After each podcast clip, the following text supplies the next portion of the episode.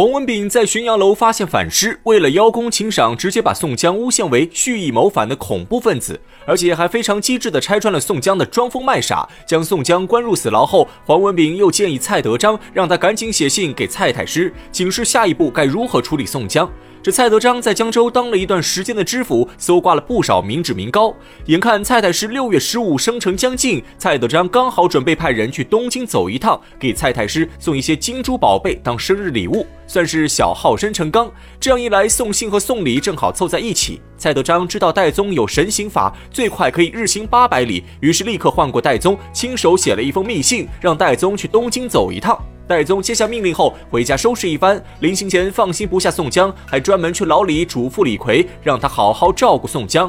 其实这时候的李逵根本不用戴宗吩咐，他早就把宋江当成了自己的老大，对宋江无比忠心。眼下宋江被关进死牢，李逵正好是牢中的狱卒，自然舍不得让宋江吃半点苦头。为了照顾宋江，李逵甚至连酒都戒了，天天寸步不离地守在宋江身边，一日三餐顿顿不落，生怕有人会加害宋江。因此，宋江虽然被关在囚牢，但在戴宗和李逵的照顾下，并没有受到过多的磨难。再说，戴宗安排好一切后，挂上四只甲马，带着蔡德章的书信和礼物，直奔东京。戴宗的神行法速度极快，急行几天后，已到了山东境内。此时正是六月天气，烈日当头，酷暑难耐。这日，戴宗施法赶了半天路，正在又饿又渴时，刚好看到前面有一家灵狐酒店，戴宗便决定先去店里休息片刻。结果这家黑店好巧不巧，正是汉帝忽律朱贵的地盘。原来戴宗不知不觉间，正走到了梁山坡脚下。此时的朱贵并不认识戴宗，看着戴宗是个单身赶路的客人，直接下蒙汗药迷晕戴宗。朱贵正要吩咐手下杀掉戴宗时，突然从戴宗包袱里看到了蔡德章的密信。朱贵看完后大惊失色，这才知道宋江居然陷于险境，于是立刻救醒戴宗，问其究竟。知晓事情经过后，朱贵马上把戴宗带到梁山坡，请晁盖定夺此事。晁盖一听，立刻决定点齐所有兵马，一路杀到江州解救宋江。关键时刻却被吴用拦下。吴用表示，山东离江州太远，大队人马出动很可能会打草惊蛇，救人不成反害了宋江。而他已经想出一条妙计，正是假借蔡京的手笔，给蔡德章回一封假信，让他把宋江秘密押解到东京。到时候梁山好汉们就可以埋伏在半路，伺机解救宋江。从这一段细节可以看出两件事：第一件是晁盖性情冲动，义字当头，一听说恩人宋江身陷牢狱之灾，二话不说便要倾巢出动营救宋江，根本不考虑后果。这种性格的人适合当兄弟，但并不适合当大哥，因为他的一时冲动很有可能会覆灭整个梁山。试想，如果晁盖真的带人去打江州，恐怕走到半路就会全军覆没。而与此相反的是，这件事正凸显出了吴用的才能。智取生辰纲是吴用的首秀，虽然成功接走了生辰纲，但整个计划破绽非常多，最终导致东窗事发。但此刻的吴用痛定思痛，已然成熟了许多。在听说宋江入狱后，片刻之间已经想出了一条妙计。这种灵机应变的能力不次于黄文炳，而且吴用的计划不是夸夸其谈，更具有极强的可行性。在晁盖提出梁山集团没有造假性的人才时，吴用立刻表示一切尽在自己的掌握中。蔡京字体虽然难模仿，但并不是完全没有办法。他在济州城认识一个秀才，姓萧名让，擅长朱家字体，因此被人唤作圣手书生。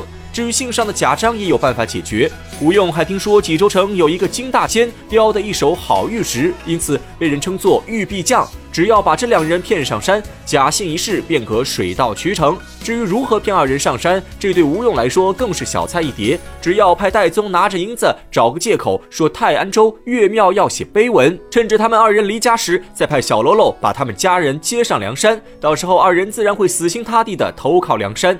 吴用能在短短时间内想出一套如此完整的计划，智多星之名，实至名归。而这一段也有一个细节，那就是当晁盖说蔡京字体不好模仿时，吴用说天下盛行四家字体，苏黄米蔡堪称宋朝四绝。苏黄米自然是苏东坡、黄鲁直、米元璋，而他说的这个蔡就是蔡太师。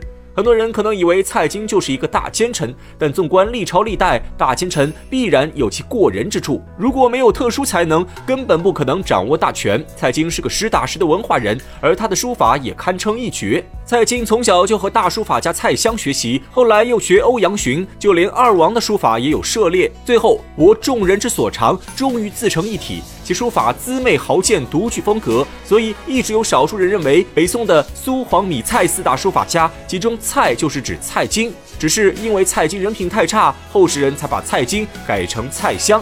从《水浒传》吴用的这一说法来看，施耐庵应该是认可蔡京的。言归正传，整个计划的结果不出吴用所料，萧让和金大坚被顺利骗上梁山。这下造假章和写假信的都有了，吴用的假信计划顺利进行。把假信交给戴宗，让他回江州复命后，众人在梁山开启欢迎宴会。此时吴用却一拍大腿，叫苦不迭，直言自己这封信会害了戴宗和宋江。晁盖等人不解其意，吴用缓缓说出究竟：原来他一时疏忽，让金大坚刻章子时刻了个翰林蔡京的落款，这是蔡京对外写信和写文章时用的章子。但蔡德章是蔡京的儿子，二人之间通信应该用的是家书形式，肯定不会是用公用印章。正是这一点上出了差错，因此吴用断定戴宗回去必然会受到连累。晁盖等人听后大惊失色，急忙问吴用有何补救之法。吴用在晁盖耳边密语几句，随后晁盖立刻下令，让梁山各位好汉收拾行装，火速下山，准备去江州营救宋江。我们都知道，正是吴用的这次计划失败，才让梁山好汉江州劫法场，最终逼得宋江反上梁山。那吴用是真的没想到破绽之处，还是故意让计划失败？这其中的猫腻就值得细细品味。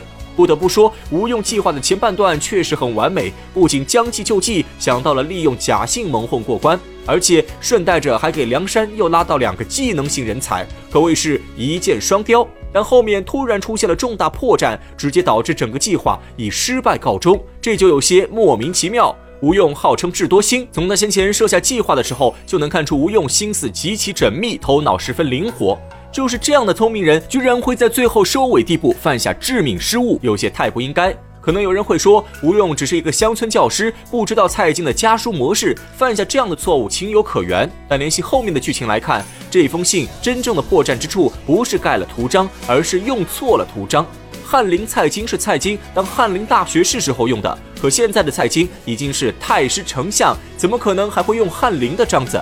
吴用就算再大意，也不可能搞错蔡京的职位。而且最关键的是，晁盖知道计划失败后，急忙询问吴用有什么补救方法。吴用不假思索就有了后续计划，这样的反应速度有些可疑。一般来说，一个人犯了重大失误，第一反应应是心慌，需要时间冷静下来再思考对策。可吴用似乎早就想到了补救方法，这就说明他很有可能是故意让计划失败。那他为什么这么做？这从后面宋江反上梁山后，梁山上的形势变化就能看出端倪。吴用本来是晁盖的心腹，但最后却背叛晁盖，转投宋江，甚至心甘情愿为宋江陪葬。这充分说明吴用真正愿意跟的人是宋江。他之所以要这么做，就是要逼宋江上梁山。当然，以上观点仅为个人分析，是真是假，由大家自行分辨。